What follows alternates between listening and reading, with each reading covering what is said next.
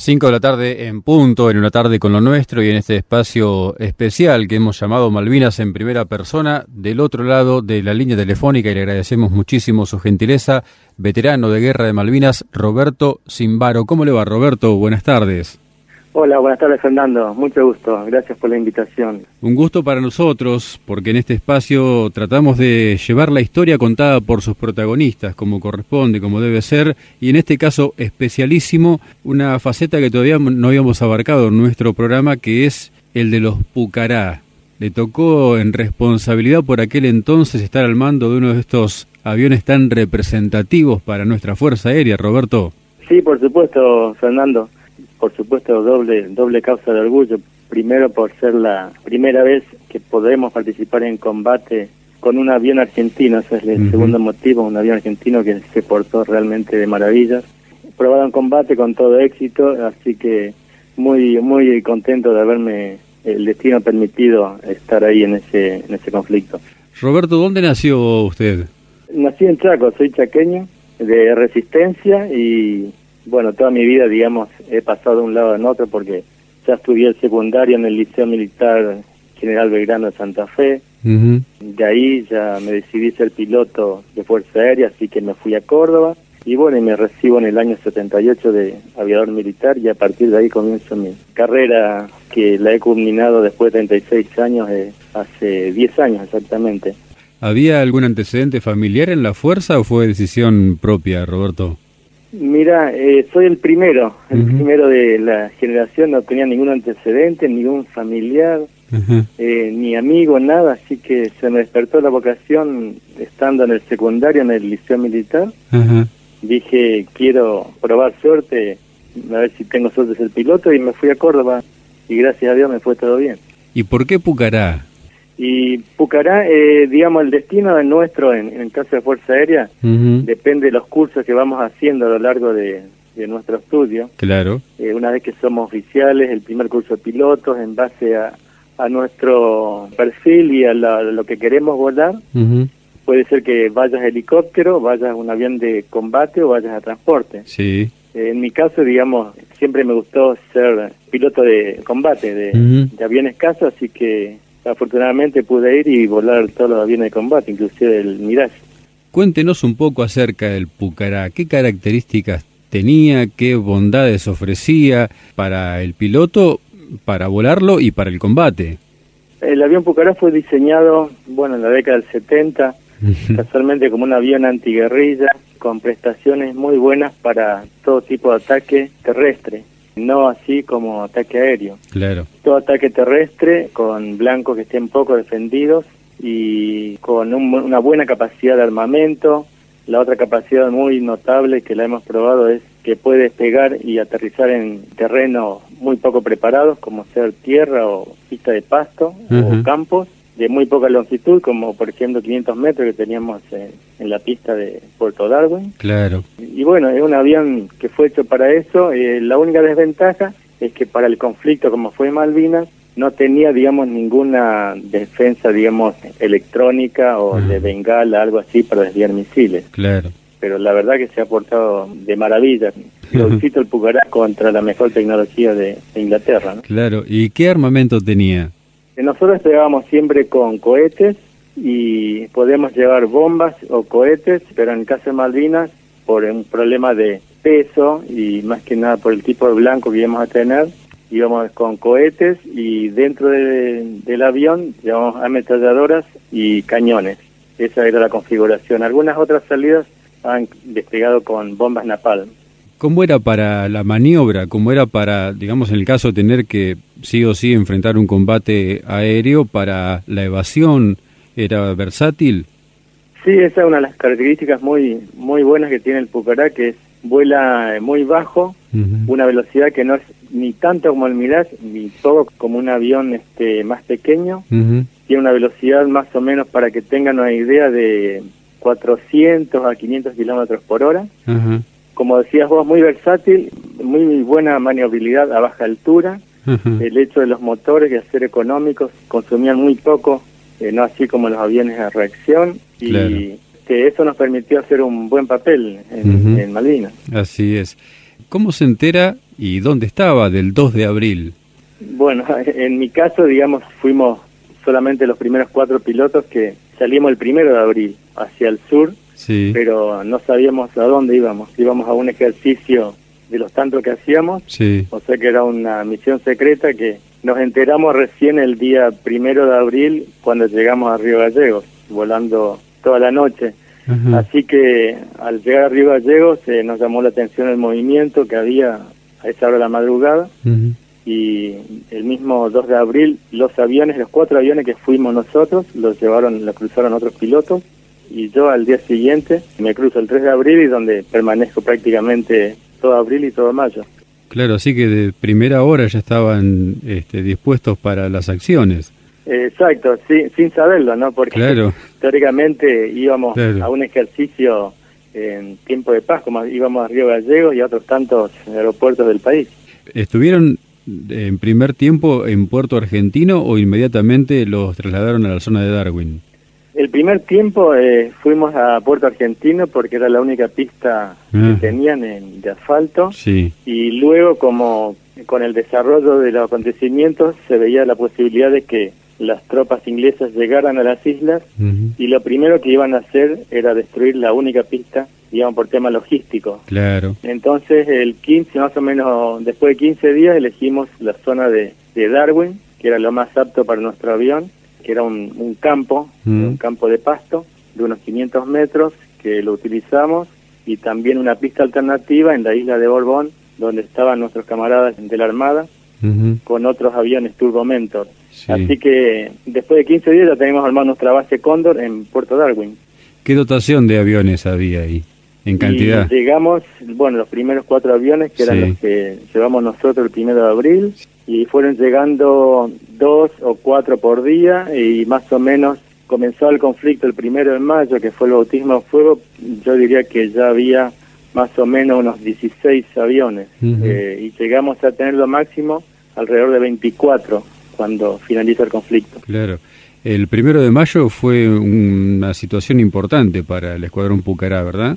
Sí, el primero de mayo nos tocó porque primero que estábamos la mayoría de los pilotos en Puerto Darwin y a la madrugada nos despiertan de urgencia para que saquemos los aviones de la pista por el hecho de que habían atacado recién Puerto Argentino y se preveía que iban a ir a Puerto a la base Darwin a destruir los aviones nuestros. Mm. Así que fuimos rápidamente a la pista.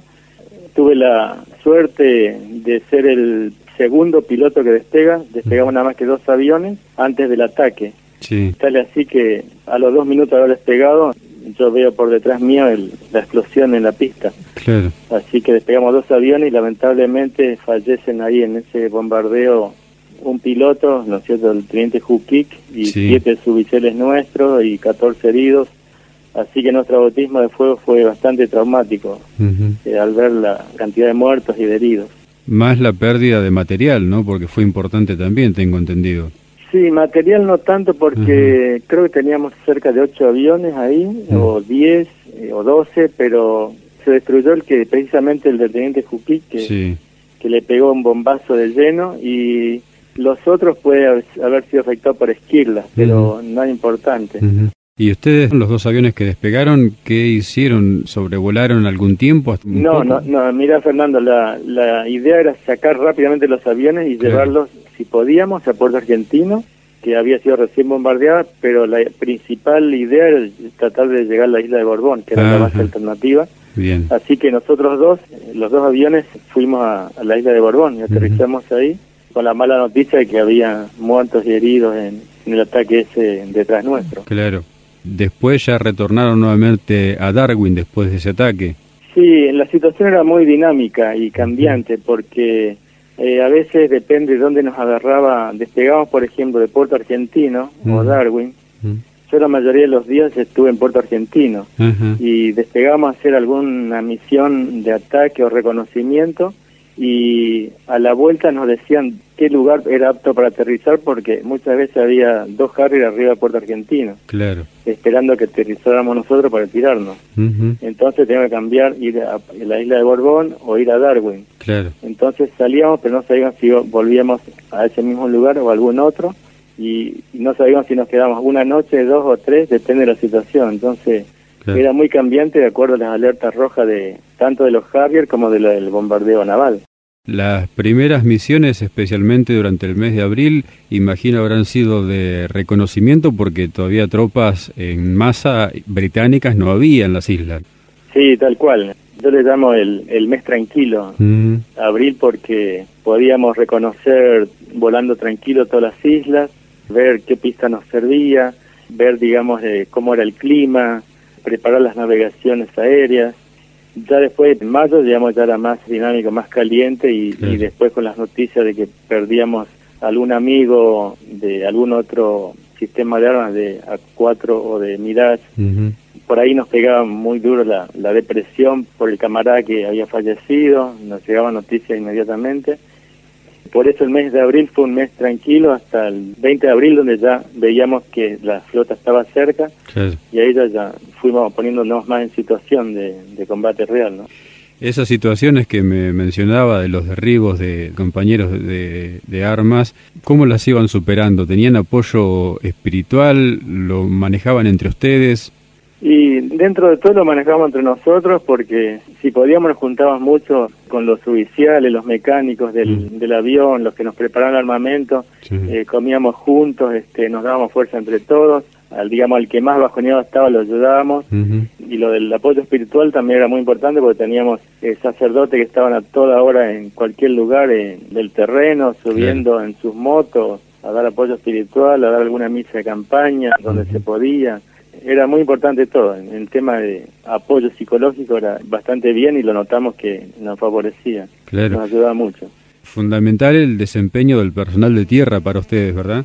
Sí, eh, lógico, por supuesto. El tema, por ejemplo, sanitario, las carpas de los médicos que armaron en el mismo aeropuerto, ahí arriesgando, digamos, los bombazos que caían en el aeropuerto. Mm.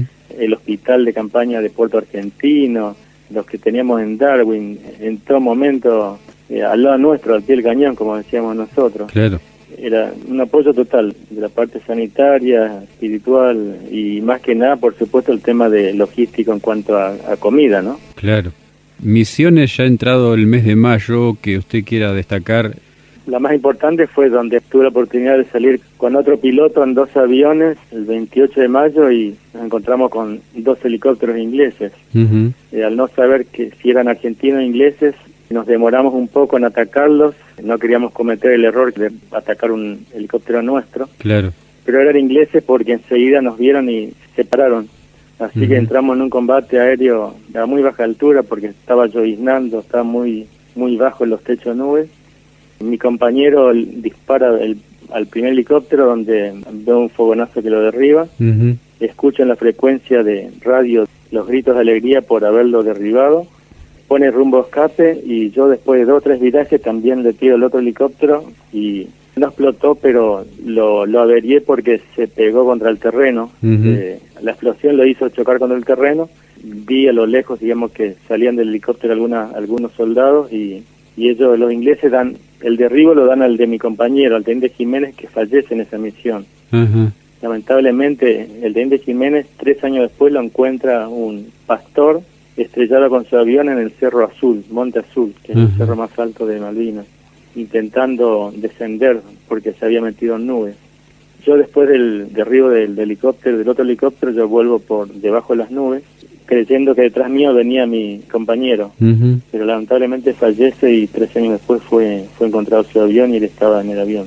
¿Él se estrella por las irregularidades del terreno o porque había sido alcanzado por algún impacto? No, lo que yo presumo por lo que hablaba yo por radio cuando él estaba dentro de nubes era que me informa que estaba dentro de nubes y que estaba subiendo para volver por arriba de las nubes. Entonces, yo supongo que por el lugar en donde fue encontrado, intentó hacer un descenso suave para Poto Argentina para aterrizar, sin considerar, pues no teníamos equipamiento para el GPS. Claro. Eh, entonces eh, lo sorprendió la altura que estaba descendiendo dentro de nubes, pero en un terreno alto. Entonces, lamentablemente, justo impactó contra el cerro. Qué momento especial, ¿no? Sí, sí, siempre quedó la, incógnita, inclusive los padres, porque él es entrerriano, siempre tuvieron la esperanza de que él estuviera prisionero en algún lugar de en Londres, este, se especuló mucho con esa teoría, pero recién a los tres años cuando encuentran en los restos del avión y él que estaba dentro, ahí, digamos, los ingleses se portaron muy bien porque invitaron a toda la familia a las islas y le dieron una cristiana sepultura donde le rindieron honores, una formación militar muy muy muy hermosa, muy muy emotiva. ¿Hubo más misiones después de esa del 28 de mayo para usted, Roberto? En lo particular, para mí fue la última porque era uno de los pilotos más jóvenes, era el que tenía más tiempo en las islas, hacía casi 60 días que estaba. Claro. Y mi jefe me dijeron que por ser el más joven y haber volado muchísimo en misiones de riesgo, digamos que me vaya al continente de reserva. Así que me fui en un Hércules el día creo que el 30 de mayo a la noche y permanecí en Santa Cruz, en, donde había otros Pucará de reserva para alguna otra misión. Y, Pero lamentable, o por suerte, digamos, desde Santa Cruz no, no hubo misión a esa altura del conflicto. Así que una vez finalizado el conflicto, volvió a su destino desde donde había partido, o cómo siguió su historia en la fuerza. Que recuerdo, Fernando, que la, la base nuestra está en Reconquista en Santa Fe, claro. la base de Pucará. Sí, sí. Así que terminó el conflicto, digamos, hacer todo el despliegue de, todas las, de todos los aviones, así que yo creo que el 14 de junio fue la rendición y más o menos, sí, fines de junio me dieron unos días de vacaciones para irme a, ver a mis padres en Resistencia, que está ahí cerquita, a 200 kilómetros de Reconquista. Sí. Así que tuve ahí unos días de vacaciones y ya a las dos semanas inmediatamente me llega la orden de que tenía que ir a Córdoba a ser instructor de vuelo de, los futuros pilotos. Así que con mucho gusto partí julio-agosto del 88 estaba dando instrucción de vuelo a los pichones, le digo yo, a los futuros pilotos. Claro. Habrá formado varios haces del aire a posteriori, ¿no? Sí, tengo la gran alegría que estuve cinco años dando instrucción de vuelo a los chicos y muchos de ellos actualmente los veo, son muy buenos pilotos, me lo agradecen en todo momento. La verdad que sí, es muy bueno que te reconozcan, ¿viste? Claro. En sus primeras alas, en su plumaje. Seguro. ¿Qué otros destinos tuvo en la fuerza, aparte de ser instructor en esos tiempos que nos contaba en Córdoba? Después de Córdoba, instructor, bueno, ahí ya me, me caso siendo instructor de vuelo, termino mi periodo en Córdoba y tengo la suerte de que de elegir qué avión quería volar por mi desempeño, así que dije, por supuesto, lo mejor, el motor Mirage. Así que voy a volar Mirage a Mariano Moreno y de Mariano Moreno nos trasladan a todos a Tandil. En Tandil estoy cinco años. Después de esos cinco años hago dos años de universidad en la Escuela de Guerra, que completo la licenciatura en sistemas y voy a Israel un año, eh, observador militar de Naciones Unidas. Vuelvo al país, y estoy jefe de Pucará en Reconquista, con el grado mayor, jefe del Escuadrón Pucará. De ahí vuelvo a Buenos Aires y dos, tres años y me toca irme a Canadá a representar a Argentina ante el Consejo de Aviación Civil. Estoy dos años y medio, dos años, un poquito más de dos años con la familia en Montreal. De Canadá vuelvo y bueno, me tocan una serie de cargos, digamos, como jefe de distintas áreas de, personal y después dentro de la aviación civil, por haber estado en OASI bueno, hasta que me retiro en el año 2010 y desde el 2010 hasta el 2020 soy aviador civil en aerolíneas. Ah, muy bien. Estoy volando actualmente en aerolínea argentina y me queda todavía un año más. Qué carrera importante, Roberto. Sí, tengo la fortuna, todo el mundo me dice que impresionante. Sí, por todo lado, aparte de todas las vicisitudes que he pasado de, riesgo de combate en Israel, ni te cuento, ¿no? Más peligroso que Malvinas. Claro, seguramente esas experiencias internacionales deben ser tremendas. Sí, sí, te dejan una, una buena enseñanza, ¿eh? Y si podés eh, ir con la familia a vivir a otro lugar, mejor porque los chicos absorben todo y, y eso les ha servido mucho en el futuro para su desarrollo. Claro, adquieren un nivel cultural importantísimo. Claro, sí, la verdad que sí. Muy conforme con lo que me dio la Fuerza Aérea. ¿Hay reencuentros con los veteranos de Malvinas entre ustedes? Sí, sí, permanentemente. Eh, bueno, ahora un poco, ya casi nada, digamos, este año muy particular, pero hay un grupo grande de, yo le llamo los pucareros, de Malvinas en Córdoba, y acá quedó otro grupo, como somos como 20. Así que siempre que podemos nos juntamos, por lo menos cada dos meses. Claro. En épocas normales, ¿no? Sí, sí. Ahora estamos esperando que se normalice. ¿Cómo se ve Malvinas a la distancia de estos años, de estos tantos años que han pasado? Y se ve como un recuerdo agridulce, diría yo, ¿no? Porque por ahí, por ejemplo, en lo particular, en lo personal, todos me preguntan si quiero volver y de visita y yo les digo a todos que no, no, no me hace bien ir ahora porque no, no estoy de acuerdo con pedir permiso a alguien para que me deje ir a mi suelo, a mi tierra, que es mi casa y tengo que pedir autorización para, para entrar. este, así que prefiero evitarlo, pero después por lo otro eh, me gustó mucho por el tema de no solo de, de la experiencia a los 25 años que tenía en ese entonces, claro. sino el hecho de, de poder haber aprendido muchas cosas que las pude volcar en mis alumnos y haber un tema de una incógnita personal que todo el mundo tiene, que es cómo actúa uno en caso de una situación de estrés donde le están disparando afuera, donde uno siente los impactos en el avión, cosa que nadie lo puede experimentar hasta que no le toca. Seguro. Entonces el hecho de haber experimentado eso y comprobar que en lo personal lo pude manejar y salir adelante, eso la verdad que me, me llenó de orgullo. ¿Y se puede poner en palabras lo que se siente en ese momento? En ese momento eh, yo me, me, encomendaba mucho a Dios, porque siempre que yo me subía al avión, aunque estuviéramos con los carros arriba, y cerraba la cúpula del avión y despegaba, me sentía protegido. Entonces todos me preguntan, ¿cómo en vuelo si te tiraban de todos lados? Era un colador el avión. Pero sí, pero no sé por qué yo me sentía en mi mundo, me había preparado para eso. Yo tenía todas mis armas en la mano, despegaba ya con la mano en el disparador. Este, En cambio, yo bajaba el avión y me sentía inseguro, porque estaba a lo mejor caminando a mi lugar de donde iba a dormir y me caía a metros un bombazo de un buque. Claro. Entonces me sentía muy inseguro, yo estaba en tierra sin nada para defenderme y me sentía muy vulnerable. En cambio, subía el avión, cerraba la carlinga y ese era mi mundo. Y la verdad que es una cosa muy rara, pero es lo que me pasaba. Y Claro. siempre que me subía al avión sabía que iba y volvía. Nunca me surgió la duda de, de eyectarme ni que no iba a volver. Siempre con el pensamiento ese positivo de subir y digo, subo, voy y vuelvo. Y el avioncito siempre me llevó y me trajo. Así que no tengo palabras para que sea nuestro avioncito criollo del Pucará. Entrañable el Pucará, ¿no?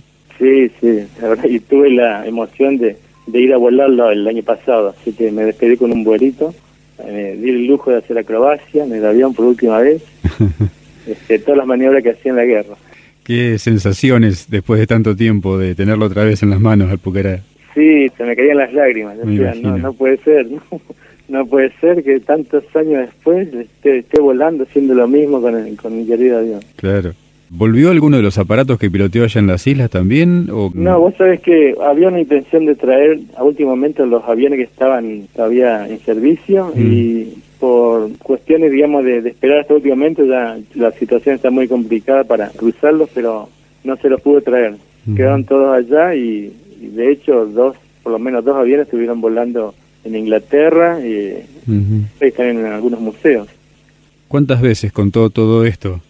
Y bueno, y ahora no tanto, pero los primeros años de cuando era oficial de Fuerza Aérea, sí, normalmente iba a los colegios, a la, Ujú. a la radio, a algún Sí. canal de televisión y a hacer notas, digamos, que me enviaba la Fuerza Aérea, Claro. o en algún medio periodístico escrito. Sí, sí. No, ahora ya menos porque no tengo tanto tiempo, digamos, Claro. vuelo a la actividad mía todavía civil que tengo, cada vez me llaman menos y, y la verdad que pensándolo ya vamos quedando pocos, porque en esa época yo tenía 25 años y ya a partir de ahora creo que en, en los bandos de la Fuerza Aérea creo que ya no hay ningún combatiente que haya participado. ¿Qué dice la familia de todo esto? Porque, bueno, al ser fuente de consulta, me dice que ahora no tan a menudo, pero durante algún tiempo sí, las llamadas telefónicas, las entrevistas, ¿cómo vive la familia todo esto? No, bien, ellos, yo dentro de lo posible trato por ahí de no comentar nada, entonces yo, soy medio perfil bajo, me dicen Sí. todos, pero ellos ellos ya lo saben, se enteran siempre, están orgullosos, de, inclusive en el colegio por ahí le dicen, decirle a tu papá que venga a darnos una charla, este, muchas veces me ha tocado ir Claro. al colegio de, los- de los chicos, Claro. más que nada ahí en Tandil, ahí que está cerca de las flores, ¿no? Sí, sí, muy Este, cerquita. sí. Siempre, siempre me acuerdo de las flores porque era un sector de vuelo nuestro ahí arriba. Yo estuve hasta el año 90 prácticamente, ahí, 93.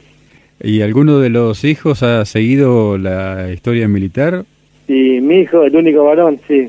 Tengo la, las dos nenas, las dos nenas, nena le digo yo, tienen ya 32 años por lo menos. Mi hijo es primer teniente ah, de Fuerza Aérea. Vuela bien el transporte acá en Buenos Aires, acá en, en Morón. Así que siguió mis pasos. Otro orgullo. Sí, la verdad que sí. Sí, la verdad que sí. Le digo, vos tenés portación de apellido. Seguro. Roberto, yo le quiero agradecer muchísimo por estos minutos. Eh, me quedó, no, le pregunté con qué grado se retira de la fuerza. Yo elegí retirarme con el grado de Comodoro, que es el grado anterior a Brigadier. Claro, así que Comodoro retirado, veterano de guerra de Malvinas, Roberto Simbaro, piloto de Pucará, muchísimas gracias por estos minutos y muchísimas gracias por su aporte a la historia. Bueno, muchas gracias Fernando y por supuesto por divulgar toda la historia de Malvinas y te agradezco muchísimo por haber pensado en mí para esta nota. Un placer enorme. a tu disposición y un saludo inmenso nuevo para todos tus oyentes.